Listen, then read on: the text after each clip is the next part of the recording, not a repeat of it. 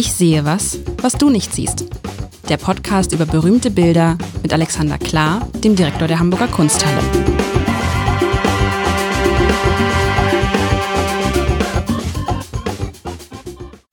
Herzlich willkommen. Mein Name ist Lars Haider und ich darf heute wieder Ich sehe was, was du nicht siehst. Das berühmte Kunstspiel spielen mit dem Direktor der Hamburger Kunsthalle. Das ist Alexander Klar. Und der sucht ja jede Woche ein Kunstwerk aus. Und diese Woche, lieber Alexander, habt ihr nichts mehr in der Kunsthalle oder warum hast du mir ein Stück von einem, von einem das Garten? Das, ist, das hast du mir ein Stück, ein Stück Zaun. Du hast mir einfach ein Stück Zaun mitgebracht. Von, Was heißt einfach? Das ist ebenfalls nicht nichts. Also das ist ein sehr großes Stück Zaun. Du hast mir einfach ein, ich hatte gedacht, das, sind wir, haben wir alle Sachen durch, die er in der Kunsthalle ausstellt? Noch lange musst du mir jetzt den musst du mir jetzt musst du mir jetzt musst du mir jetzt den ich setze mal die Brille auf musst du ich mir dachte, jetzt den Baustellenzaun mitbringen nachdem wir uns das letzte Mal äh, an einem Bild des 19. Jahrhunderts abgearbeitet und ich mich zugegebenermaßen ein wenig gequält habe, ähm, dachte ich mir, jetzt quälen wir uns gleich mal weiter, aber vielleicht quälen wir uns gar nicht. Manchmal sind ja die garstigsten Dinge, die wir gehabt haben, ähm, am Ende die, die, die ergiebigsten im Gespräche. Also klein ist das jedenfalls nicht. Tatsächlich, äh, das ist hier ein, ein Zaun, den du vor dir hast, aber immerhin drei Meter es ist wirklich Ein, ich muss, ich muss ihn wie, wie groß? Drei Meter hoch?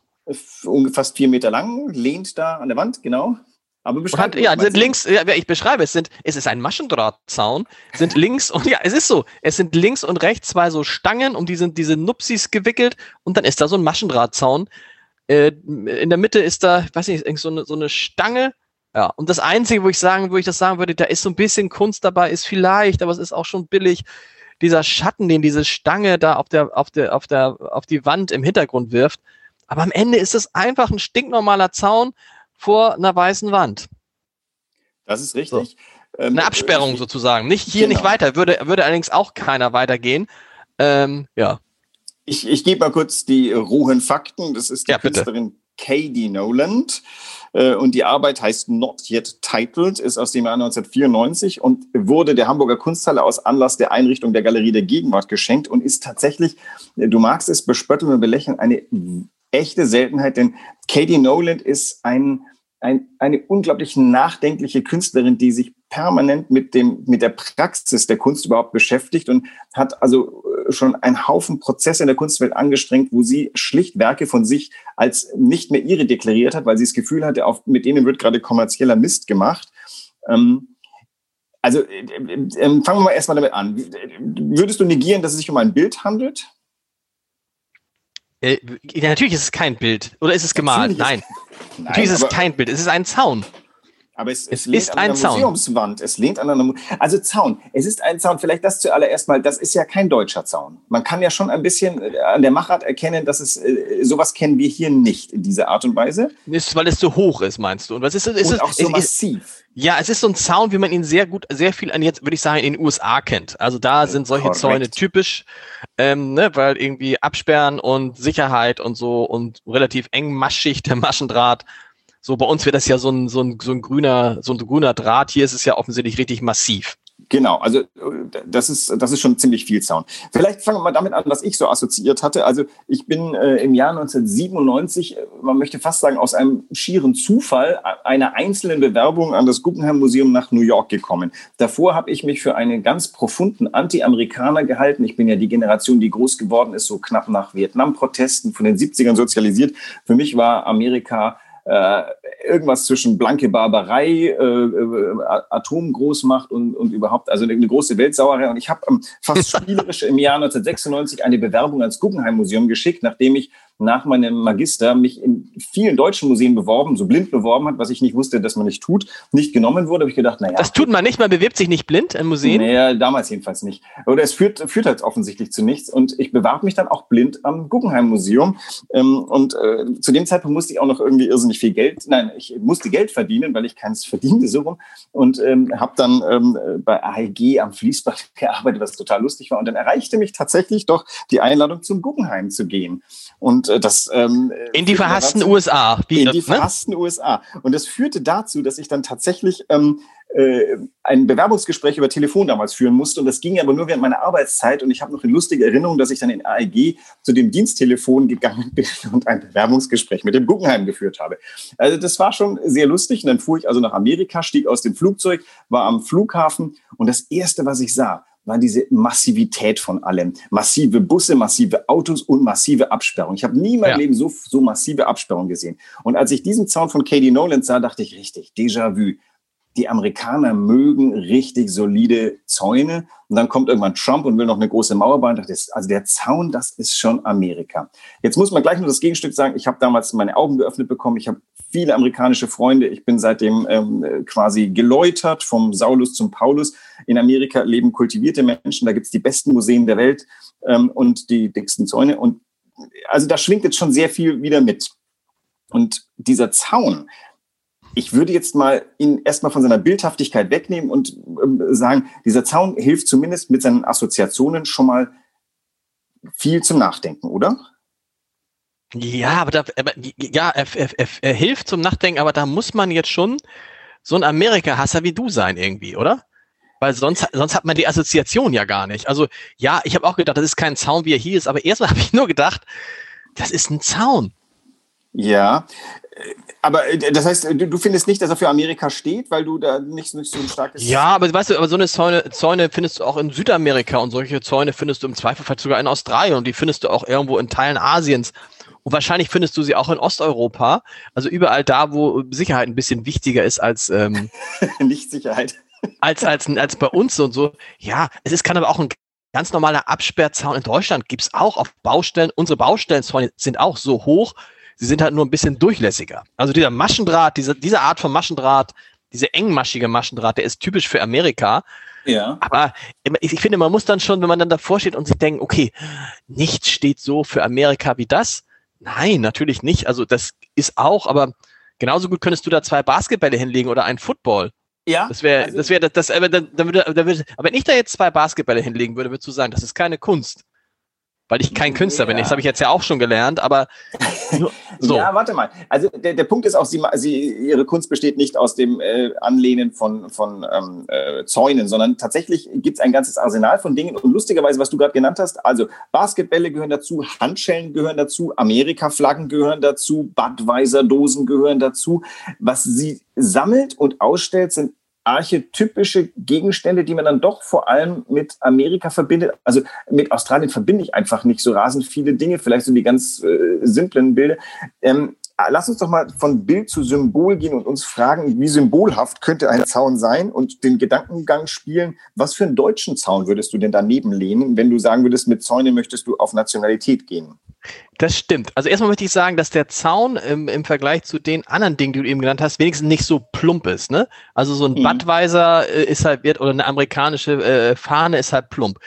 Ja klar, und man könnte sich natürlich man könnte sozusagen irgendwie Länder auch, wie man Länder durch viele Sachen charakterisieren kann, könnte man sie auch durch Zäune charakterisieren. Bei uns wäre es, ich weiß nicht, wie heißt dieser, dieser, dieser Zaun, dieser Holzzaun, dieser Holzlatten, Jägerzaun, so. Der Aber Jägerzaun. du hast halt auch diese berühmten, äh, zum Beispiel diese berüh, berüh, berühmten ähm, friesischen, wie heißen die, Friesen, Friesenwall.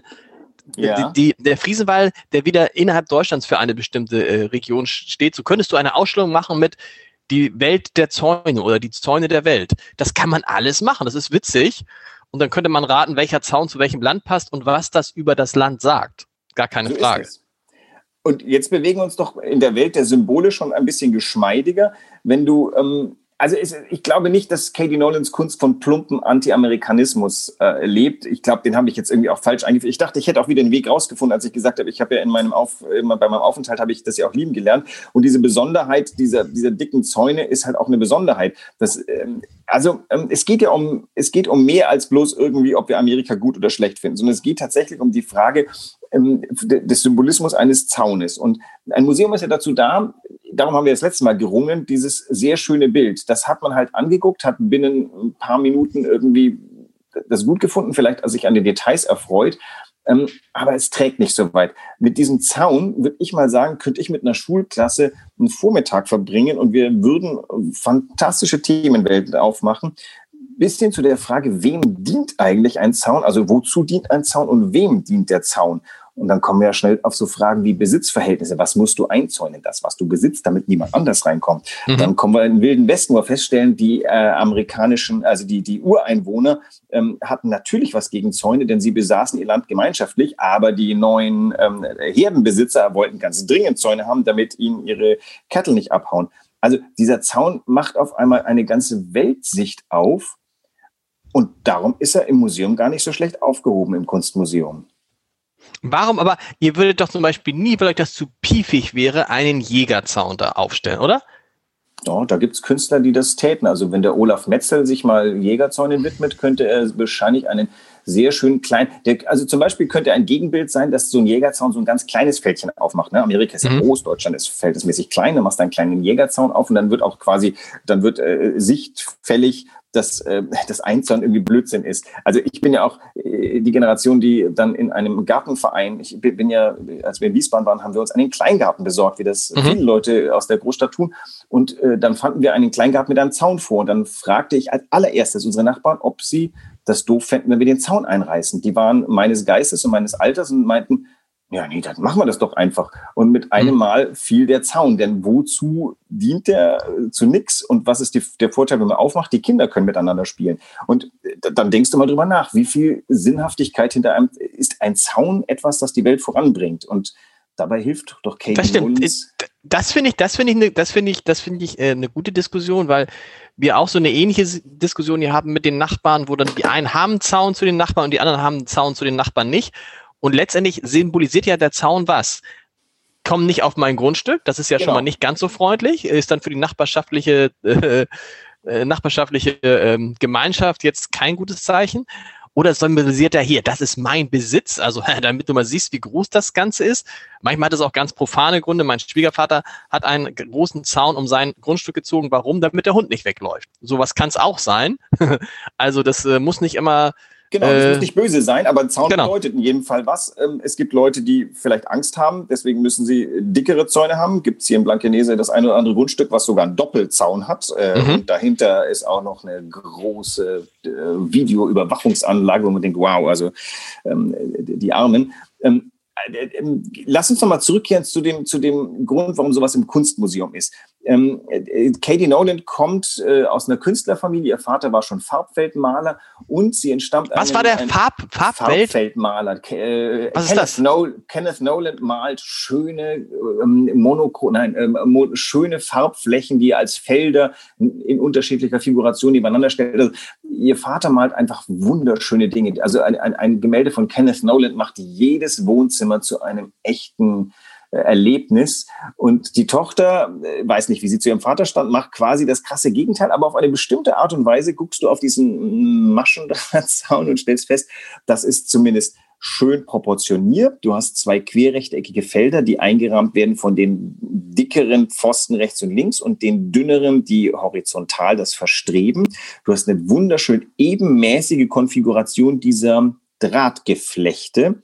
Sie sind ein bisschen labbrig oben und unten. Das ist zum Beispiel, ich glaube, in Deutschland würden die deutlich sauberer enden. als den Amerikanern, den, die sind da pragmatisch. Der ist unten, schließt er sauber mit dem Boden ab, damit da kein Dackel durch kann. Und oben, naja, das ist so ein bisschen, ja, rechts sind drei, drei von diesen Feldern zu viel. Ich würde sagen, also ein deutscher Diplom-Ingenieur, der Zäune entwirft, der sorgt für oben einen glatteren Abschluss. Mhm, das stimmt. Ist mir auch gleich.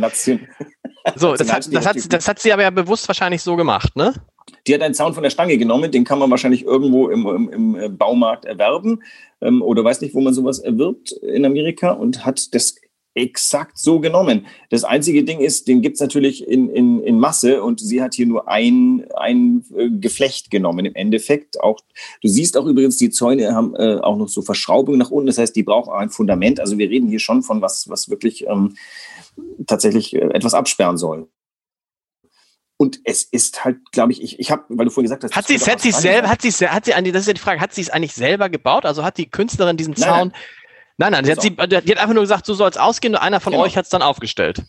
Also wir kehren mal zurück zu der Frage des Bildes. Ich äh, beschreibe dir mal, es gab vor, äh, vor zwei Jahren oder ich weiß gar nicht, vor zwei Jahren eine fantastische Ausstellung im, im Museum für moderne Kunst in Frankfurt. Eine äh, gewagte, wunderschöne Ausstellung, komplett Katie Noland.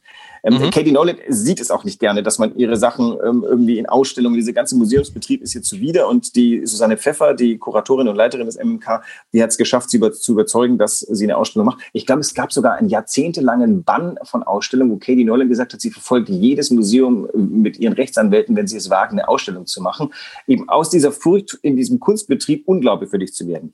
Und diese Ausstellung war total glaubwürdig. Und was war da versammelt? Unter anderem einer dieser großen Einkaufswagen. Hatte ich auch vergessen. Amerikanische mhm. Einkaufswagen sind schon mhm. größer, weil muss mhm. ja mehr rein, weil Absolut. im Kofferraum ja, genau. mehr Platz. In diesen waren auch diese Multipacks von Dosen, die immer gleich mal zehn Dosen mehr haben als unsere. Also dieses, ähm, die Menschen sind ja nicht größer in Amerika, aber wir sagen immer, alles ist größer in Amerika. Aber die Menschen sind da nicht. Aber sie kaufen größere Autos, haben größere Zäune, haben größere Einkaufswagen.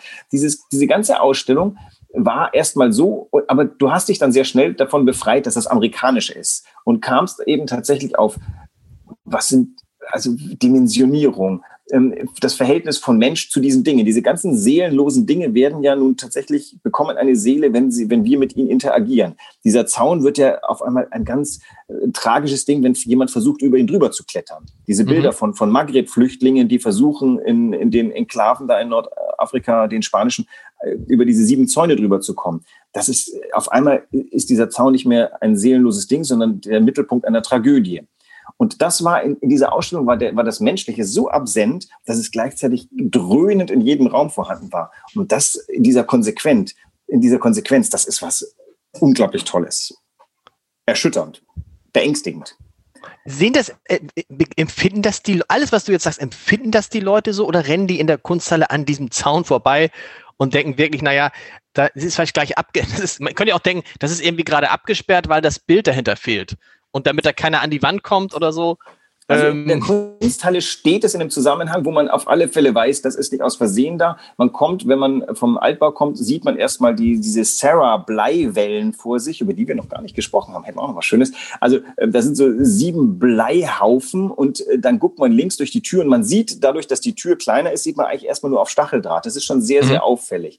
Aber zu der Frage, also es ist ja so, ein Museum du kannst ja auch nicht alles gleichermaßen würdigen. Ich würde sagen, 99 Leute rennen vorbei, aber den einen, der davor stehen bleibt, oder die zwei, die sich darüber ins Unterhalten kommen, so wie wir zum Beispiel, für die ist das möglicherweise der Anlass für ein, für ein Gespräch, nachdem man äh, sein Leben und seine Taten und sein Tun zumindest zu überdenken bereit ist, weil es schon eindrücklich und böse ist. Und natürlich ist dann wiederum so, dann fragst du dich, warum nehmen wir überhaupt die Existenz von Zäunen, außer sie dienen dazu, dass der Hund nicht raus darf. Aber vielleicht kann man auch da eine Lösung finden.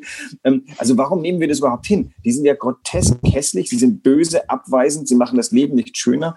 Ähm, warum, warum wollen wir das? Und das ist der Ausgangspunkt für solche Gedanken. Naja, um uns auch natürlich zu schützen, ne? Also um zu sagen, der und der soll jetzt nicht in mein Land, auf mein Grundstück kommen und so. Also um sich zum Beispiel, warum haben wir Fenster, die abschließbar sind? Ist ja auch irgendwie nicht besonders nett. Ja, ja. Aber geht einfach nur darum, dass der Einbrecher nicht reinkommt. Ja, wobei, also meine Fenster dienen vor allem dazu, diese, diese furchtbare Hamburger Kälte draußen zu halten und den Wind und sowas. Also äh, in, in, in Kanada heißt es, haben die Leute die Tür immer angelehnt. Ähm, also das führt doch zu der nächsten Frage. Also wie kann es denn sein, dass man, also in Deutschland ist das ja gar nicht so sehr, aber in Amerika eben deutlich mehr. Wie kann das denn sein, dass man überhaupt der Zäune bedarf? Gäbe es eine halbwegs gerechte Gleichartigkeit, hätte niemand den Drang, jemand anderes Haus äh, aufzusuchen.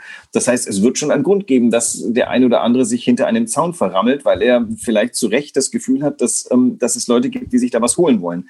Ja, und was man natürlich sagen kann, je höher der Zaun, desto wahrscheinlicher auch äh, je höher die soziale Ungerechtigkeit. Das ist ja so typisch für die USA, ne? dass da die genau, genau. soziale Schere sehr weit auseinander geht und entsprechend hoch sind die Zäune, was in Kanada wiederum ganz anders ist ich weiß nicht, ob die Zäune in Kanada wenig sind, da ist auch immer so, so, so massive Dinge, aber definitiv diese Geschichte mit den offenen Türen, ich weiß nicht, wann das irgendwie, das war ja auch noch mal Thema. Gibt es auch in Amerika, es gibt es in Teilen in Amerika auch, wo ich weiß, als ich durch Amerika gefahren bin mit meiner Frau, da haben wir oft so Bed and Breakfast gemacht und da haben die Besitzer gesagt, ja, gehen Sie rein. Nee, das war, nee, das war vor allen Dingen in Australien, du hast recht. Australien und Neuseeland, da gab es Norwegen, da gab es oftmals gar keine Schlüssel. Du sagst, das ist ja. alles offen, warum sollen wir denn abschließen? Offen, ja. Genau, gehen Sie rein, alles gut. Genau. Und also sag mal, es gibt ja, sag mal, es gibt natürlich auch legitime Sicherheitsinteressen. Keine Ahnung, es gibt natürlich auch wirkliche Verbrecher. Das ist das Nächste.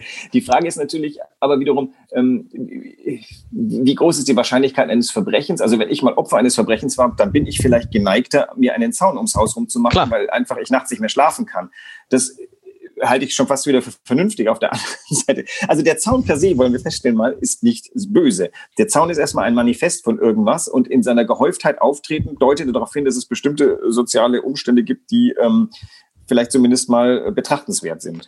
Absolut, der Zaun ist ein Symbol und trotzdem frage ich mich, ist das Kunst? Weil war die Künstlerin eigentlich jemals, hat sie diesen Zaun jemals wenigstens einmal berührt und gesehen oder hat sie einfach nur gesagt, baut das auf und das war's? Oder ist sie dann auch mal in die Kunsthalle gekommen, hat sich ihr Kunstwerk wenigstens einmal angeguckt, dass es da so eine Verbindung gibt zwischen Künstlerin ich und Kunstwerk? glaube mich zu erinnern, dass sie schon da war, aber ist das tatsächlich, also würde der quasi heiliger werden, wenn der heilige Künstler oder die heilige Künstlerin ihre Finger dran getan hat? Ja, dann es sonst wäre es, also, okay, es kommt auf die Idee an. Das habe ich, es ist also auch das ist natürlich Konzeptkunst, richtig? Ist es Konzeptkunst? Genau, genau. Das ist äh, ja, also ich glaube, Bildhauerei ist das nicht. Das ist äh, deutlich näher. Also da, unterliegt einfach ein, ein, ein, wirklich tiefe ethisch bisschen philosophisch, bisschen gesellschaftlicher äh, Grundgedanke, der das äh, ziemlich eindeutig im Feld der Konzeptkunst lässt. Naja, das ist auch wieder so eine Frage, die die, die Kuratorinnen und ich gemeinschaftlich immer so ein bisschen, das läuft unter all dem, was wir tun mit. Wie, auf welche Seite fällt so etwas, was man tut? Ich habe die Susanne Pfeffer, die ich vorhin erwähnt habe, die Leiterin des MMK, die ist von einer Konsequenz, die ist äh, kristallin und schon wieder unglaublich schön. Diese diese Katie Nolan-Ausstellung war auch schön, obwohl es war einem ganz peinlich, sie schön zu finden. Und die mhm. war so, so brutal konsequent. Also da war nicht ein Hauch von einem, von einem äh, Kompromiss da drin. Und Kompromisslosigkeit kann auch eine gewisse Schönheit haben. Also es ist schwer, wenn wir dieses Ding würde natürlich irgendwie äh, verlieren, wenn man es in den falschen Kontext stellt. Schwer zu sagen. Also ich weiß auch nicht, wie viel von solchen nachdenklichen Sachen man mit wie viel so leckeren Dingen, wo man einfach nur drauf gucken muss und ach, schön sagen kann, damit der Museumsbesuch ein Gewinn war. Alexander, der Zaun. Der Zaun. Und du hast gesagt, du hast noch mehr von solchen Sachen. Bitte nächste Woche aber wieder ein bisschen, du magst ja gerne auch, ich mag die Mischung halt gern, von der du gesprochen hast. Nächste Woche dann gibt es wieder gut. ein bisschen was Gefälligeres, was Buntes, aber, was Fröhliches. Aber du erinnerst dich, ich, nicht nur ich, sondern auch du hast dich letzte Woche bei den beiden Vizentinerinnen äh, und, und dem kranken Kind viel zu erzählen hatten wir nicht, oder? Das war jetzt, also letzte Woche war nicht unsere beste Folge. Das Dieses Bild das, das liegt am, ja, vielleicht, aber vielleicht das Bild gab es nicht. Und du hast natürlich recht, man kann, das ist interessant, man kann über so einen Zaun länger sprechen als über ein echtes Prunkgemälde. Das stimmt. Da kann man da Sachen, ist vielleicht so mit, ähnlich wie mit Wein. Es gibt Weine, die trinkst du und hast du morgen vergessen. Und dann gibt's Weine, die haben so Ecken und Kanten und sind so, sind so anders. Über die sprichst du noch in zwei, in zwei, drei Monaten. Und wahrscheinlich, wenn man, wenn, wenn man sich erinnert in einem halben Jahr, an welche Folgen erinnert man sich, dann erinnere ich mich tatsächlich an den Zaun ähm, oder auch damals an immer noch die an diesen, wie heißt es, nicht dieser Brunnen, diese Tropfstein, dieses Tropfstein-Ding und so. Die Tropfsteinmaschine, Bogomir Ecker, siehst du? Siehst du, an sowas zwei, erinnert man sich halt eher zwei eminente Konzeptkunstwerke. Das ist, das ist der Punkt. Ich glaube, wenn die Kunsthalle nur Zäune hätte, wäre es ab, äh, wäre es vorbei. Aber ich glaube, ähm, diese, diese herausragenden Dinge, die, wo du auf den ersten Moment dich fragst, was hat denn das hier zu suchen? Und wenn du es dann ernst nimmst, ähm, hast du wahnsinnig viel Gewinn davon. Das ist ja das Problem, was, was ich öfter mal habe, wenn ich Führungen gebe und ich merke, ich bin nicht so auf der Höhe meiner, meiner Suggestivkraft mhm. und die Konzentration lässt, dann ist so ein Zaun tödlich. Dann geht mhm. gar nichts. Dann kannst mhm. du gerade vielleicht noch Punkte machen, die du sagst, ja, dieser Zaun ist aber 1,6 Millionen Euro wert, dann, dann horchen noch mal alle auf. Aber das ist schon eine sehr schale Art und Weise, ihn anzupreisen. Ich, übrigens, ich kenne seinen Preis nicht, also das war jetzt nur irgendeine okay. Zahl. Ähm, aber wenn du, wenn du gut gelaunt bist, deine Zuhörer gut gelaunt sind oder wir nicht nur Zuhörer und Sprecher sind, sondern Debattanten, dann ist dieses Ding unglaublich ergiebig, denn das ist der Ausgangspunkt für ähm, Gespräche, die uns wirklich voranbringen. Und die beiden barmherzigen Schwestern und das kranke Kind, ha ja, eben nicht. Was zu beweisen. Alexander, bis nächste Woche. Tschüss. Bis nächste Woche.